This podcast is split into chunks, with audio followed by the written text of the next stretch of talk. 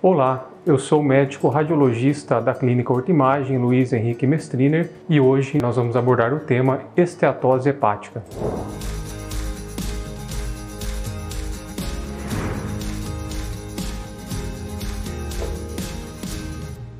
A esteatose hepática nada mais é do que o acúmulo de gordura dentro das células do fígado, que são chamados de hepatócitos. É uma doença muito comum que acomete cerca de 30% da população. A doença, é, na grande maioria das vezes, ela é assintomática, não tem sintomas.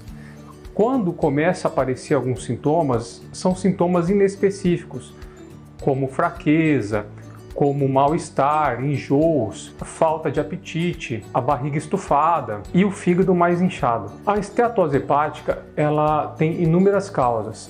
Ela é dividida em esteatose causada pelo álcool e as demais causas que não são é, causadas pelo álcool. Dentre essas causas, as mais comuns são alterações é, nos exames de triglicerídeos, de colesterol, que levam ao acúmulo dentro dessas células do fígado, obesidade, algumas é, uso certo de medicações, algumas cirurgias que o paciente faz e também tem a, a, algumas causas idiopáticas, né, que não têm causas definidas. O diagnóstico geralmente é feito através de exames laboratoriais e exames de imagem. Né? Os exames laboratoriais, é, alguns exames de check-up para ver como está o nível é, do do colesterol, de triglicerídeos no sangue e os exames de imagem, o mais comum utilizado seria a ultrassonografia, porém também nós podemos utilizar a tomografia ou a ressonância em casos mais específicos e em uma minoria dos casos, a biópsia hepática. Quanto à prevenção da esteatose hepática, ela geralmente se dá através das mudanças do hábito de vida, né? É um estilo de vida melhor, com a prática de exercícios físicos, com uma alimentação equilibrada. O tratamento da esteatose hepática tem, é, o médico tem que buscar a causa da esteatose, né?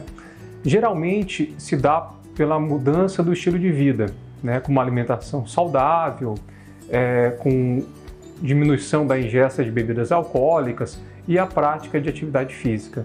Algumas medidas é, são necessárias para reverter a esteatose hepática, entre elas, como eu já falei, a diminuição do peso, a alimentação equilibrada e, em alguns casos específicos, o auxílio do nutricionista ou do médico endocrinologista para fazer o tratamento é, dedicado a essa patologia. Caso você já tenha esteatose ou está preocupado com essa doença, aqui na Hortimagem nós temos toda a assistência na parte é, de medicina para fazer os exames de imagem, como ultrassom, tomografia ou ressonância. Queria agradecer você que está acompanhando esse vídeo e até a próxima oportunidade.